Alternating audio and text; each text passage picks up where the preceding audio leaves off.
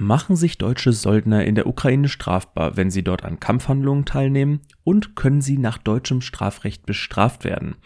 Diese Frage hat mir Kevin per E-Mail gestellt und ich danke ihm herzlich dafür. Wie gesagt, eure Ideen sind bei mir immer herzlich willkommen.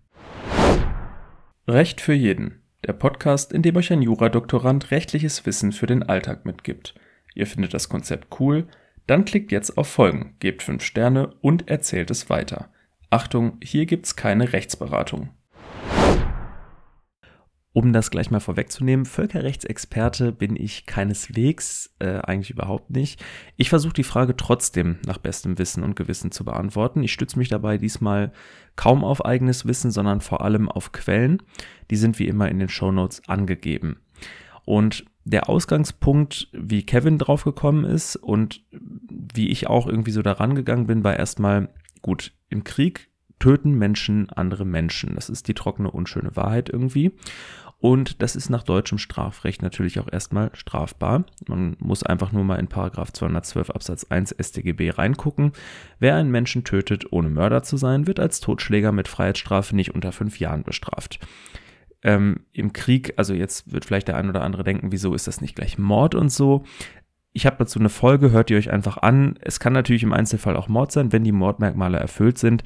Darum sollte es aber nicht gehen, so oder so. Das ist erstmal strafbar.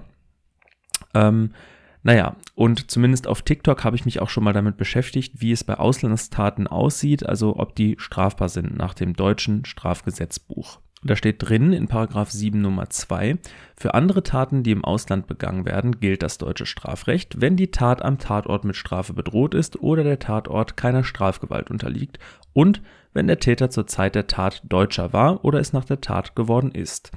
Und der erste Impuls, ohne dass ich jetzt nachgeguckt habe, ist Totschlag oder etwas Vergleichbares ist in jedem Land der Welt strafbar. Da bin ich mir relativ sicher, mag es ganz wenige Ausnahmen geben, aber mit Sicherheit ist das in der Ukraine strafbar.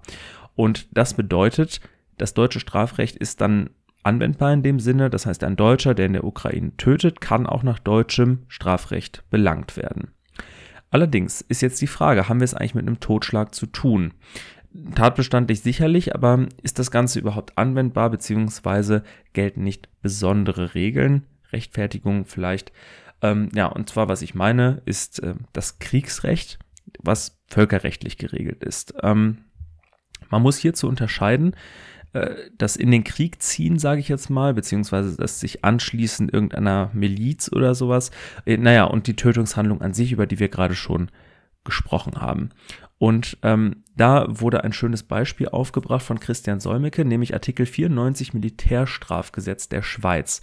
Äh, da ist es so, dass es strafbar ist, sich fremdem Militär oder einer fremden militärischen Organisation ohne Genehmigung des Bundesrats der Schweiz anzuschließen. Etwas Vergleichbares gibt es in Deutschland nicht.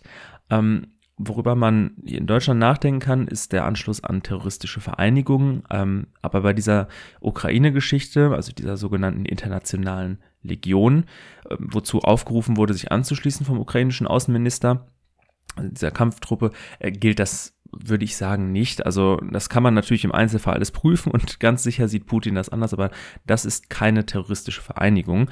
Das heißt, wir haben auch hier mit dem bloßen Anschluss daran eigentlich kein Problem. Aber die Frage, über die wir ja eigentlich gesprochen haben, waren auch die Tötungshandlungen an sich. Ähm, wir können jetzt erstmal annehmen, also wie gesagt, wenn wir jetzt davon ausgehen, dass das deutsche StGB anwendbar ist, erstmal grundsätzlich, ähm, dass Soldaten oder auch Söldner, die an einem normalen Feuergefecht teilnehmen, regelmäßig nicht nach diesen normalen StGB-Regeln gerechtfertigt sind, also zum Beispiel wegen Notwehr oder so. Ähm, dafür sind die Voraussetzungen einfach häufig zu streng. So verhält sich im Grunde einfach niemand dort oder Jedenfalls sicherlich mit Abstand nicht in allen Fällen.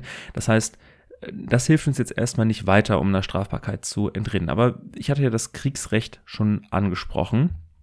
Und es gibt äh, in Artikel 15 Absatz 2 der EMRK, also der Europäischen Menschenrechtskonvention, die Erlaubnis bzw. die Ausnahme ähm, vom Tötungsverbot aufgrund sogenannter rechtmäßiger Kriegshandlungen.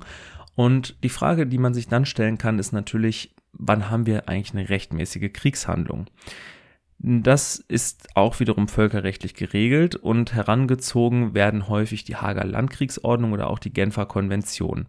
Und die Bedingungen, die dort aufgeführt sind, sind zum Beispiel, dass man sich offen erstmal zu erkennen gibt als einer fremden Miliz zugehörig oder besser gesagt einem, einer fremden, einem fremden Militär. Das heißt, man muss irgendwie offen erkennbar ein Zeichen tragen. Das kann sicherlich auch eine Uniform sein, mit, mit Abzeichen zum Beispiel oder so. Ähm, und man muss die Waffen offen tragen. Weiterhin steht dort, also in der Hager Landkriegsordnung jetzt, dass man die Bräuche des Krieges zu berücksichtigen habe. Christian Solmecke hat es als Fair Play sozusagen bezeichnet. Eine bessere Umschreibung dafür fällt mir da jetzt auch nicht ein. Ähm, Weiterhin ist es so, auch in der Genfer Konvention, also es ist in beiden Ordnungen so geregelt, dass man eben Streitkräften angehören muss, also Streitkräften eines Landes, wobei das aber eben nicht jetzt nur die, ähm, sagen wir mal jetzt Berufssoldaten oder einfach die Haupt, also in Deutschland die Bundeswehr umfasst, sondern auch ähm, freiwillige Teile sozusagen, beispielsweise eben Fremdenlegionen oder das, was jetzt eben äh, als internationale Legion vom ukrainischen Außenminister bezeichnet wurde. Ähm, wichtig daran ist einfach, man muss sich sozusagen offiziell dieser Landesstreitkraft unterordnen bzw. sich darin einordnen. Warum ist das so? Der Hintergedanke ist, man möchte eben sicher gehen, dass Leute, die sich auf zum Beispiel die Genfer Konvention dann auch berufen wollen, sich auch ihrerseits an völkerrechtliche Kriegsregeln halten, zum Beispiel also Zivilisten verschonen und so weiter und so fort. Und das geht eben am besten, wenn die sich in einen Militärapparat eingliedern, der an sich schon mal dafür sorgen wird, dass das passiert. Das kann man ja bei den meisten Ländern der Welt erwarten, dass die das Kriegsrecht nicht missachten. Naja, und diese offizielle Eingliederung, von der ich gesprochen habe, die wäre ja durchaus gegeben, wenn man sich also nach dem Aufruf der Ukraine, sich da an die Botschaft zu wenden und so weiter, äh, naja, wirklich an die Botschaft wendet. Dann macht man ja, beschreitet man ja den offiziellen Weg und wird sozusagen von der Ukraine als Mitglied dieser Streitkraft anerkannt und muss sich auch an deren Regeln halten. Ähm, Anders sieht es eben aus, und das ist ganz wichtig, wenn man sich irgendwelchen paramilitärischen Gruppen anschließt. Dann gilt man nämlich nicht als Kombatant nach dem äh, deutschen Straf, äh, nach dem äh, Völkerstrafrecht, beziehungsweise einfach nach dem Kriegsrecht, nicht nach dem Völkerstrafrecht. Und das bedeutet, naja, unter anderem dass man sich zum Beispiel nicht auf den Status als Kriegsgefangener und so weiter berufen darf, aber eben auch, dass man nicht unbedingt straflos ist, wenn man etwas macht. Es kann passieren, dass das in einzelnen besonderen völkerrechtlichen Übereinkommen vereinbart wird, aber üblich ist das nicht. Also Kurzfassung, wenn man sich einem fremden Militär unterordnet, also wirklich dem offiziellen Militär und dort eingliedert, sich so zu erkennen gibt, sich an die Regeln hält, dann ist man für Tötungshandlungen tatsächlich nicht strafbar. Das soll jetzt für, von meiner Seite auch kein Freibrief sein, dass man sich unbedingt an den ukrainischen Kampfhandlungen beteiligt. Ganz besonders, weil es noch viele andere Aspekte zu beachten gilt. Beispiele, die Möglichkeit des Verlusts der deutschen Staatsangehörigkeit. Das kann nämlich passieren und in diesen Fällen, außer man wird dadurch staatenlos. Also das heißt, wenn man nur die deutsche Staatsangehörigkeit hat, dann wird die einem nicht weggenommen. Ist aber jetzt mal nur so eine Andeutung, ist einfach ein anderes Thema.